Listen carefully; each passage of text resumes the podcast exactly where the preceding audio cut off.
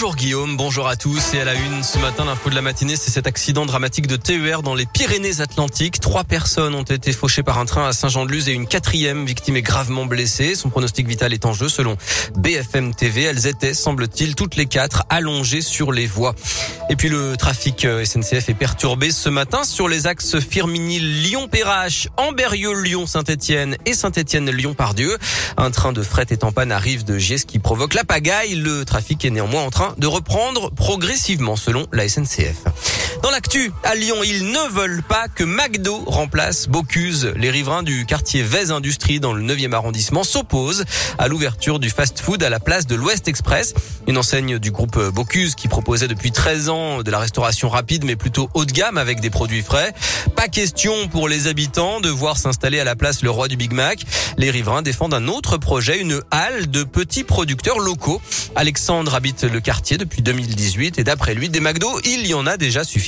Aujourd'hui, on a vraiment besoin de commerce de proximité euh, en alimentaire sans avoir à prendre sa voiture pour aller faire ses courses, d'avoir dans le quartier euh, des fruits et légumes euh, issus de la production locale, bio, et grâce au circuit de cours, garantir un prix très accessible, plus bas pour les consommateurs. Au travers, pourquoi pas, d'une coopérative.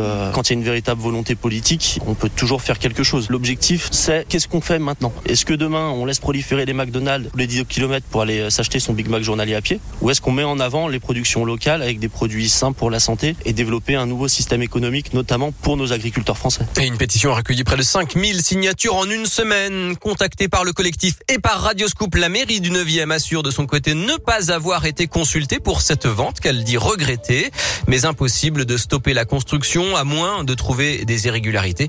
Un marché des producteurs pourrait voir le jour dans le quartier, mais rien n'est encore acté. Une rencontre est prévue aujourd'hui avec le collectif. Triste nouvelle à Tour au Parc, près de Lyon, le zoo de Romanèche-Torins a perdu un bébé tigre blanc qui était né au mois d'août. Il a été victime d'un problème de déglutition, une fausse route. Les soigneurs n'ont pas réussi à le sauver. Le chant de la colère à Saint-Étienne. Des élèves ont dû dire euh, au revoir la semaine dernière aux deux coqs qui occupaient le poulailler de leur école en cause des plaintes du voisinage. Selon le progrès, trop de bruit, notamment au réveil. Le secret de la confession est-il réellement plus fort que les lois de la République? C'est ce qu'avait affirmé le patron des évêques de France après le rapport sur la pédocriminalité dans l'église la semaine dernière. Des propos qui ont choqué.